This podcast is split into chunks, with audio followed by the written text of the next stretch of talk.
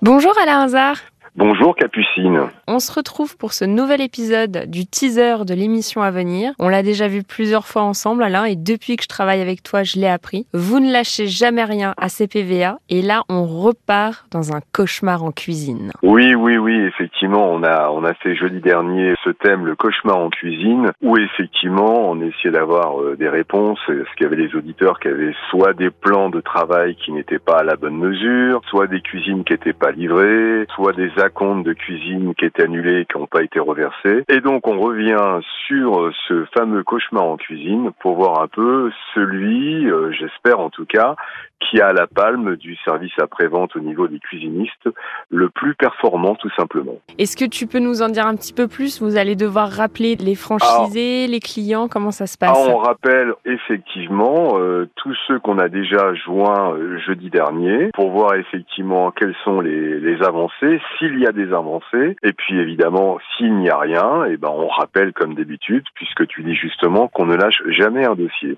Très bien. Pour le prochain cas, on va parler d'assurance. Ah, les fameuses assurances.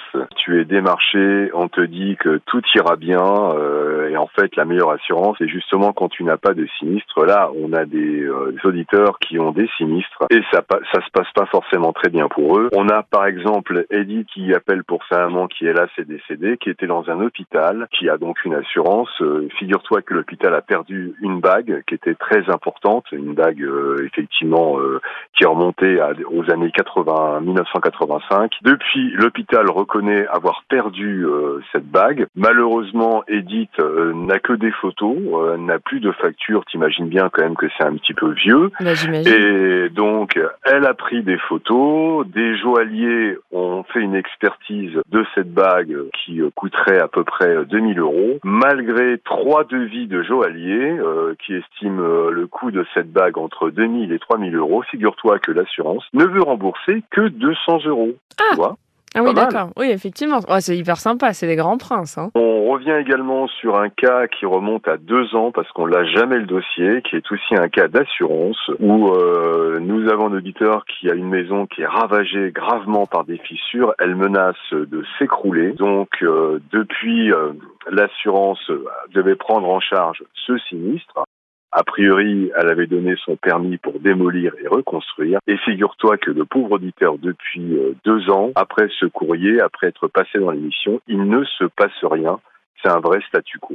On va relancer l'assurance parce que là, on est vraiment devant un état d'urgence. On a aussi un autre cas d'assurance. Un auditeur euh, qui s'appelle Frédéric a son chien. Il y a eu une bagarre entre chiens. Lui, son chien était en laisse. L'autre chien n'était pas en laisse. Et cette race de chien-là devait être en laisse. Elle ne l'était pas. Donc, depuis, son chien est blessé et l'assurance de l'autre propriétaire du chien qui n'était pas en laisse, euh, elle ne veut pas rembourser pour l'instant alors qu'elle doit rembourser. Comme je te le dis, les, les assurances, c'est toujours formidable quand tu n'as pas de sinistre. Bah, c'est sûr.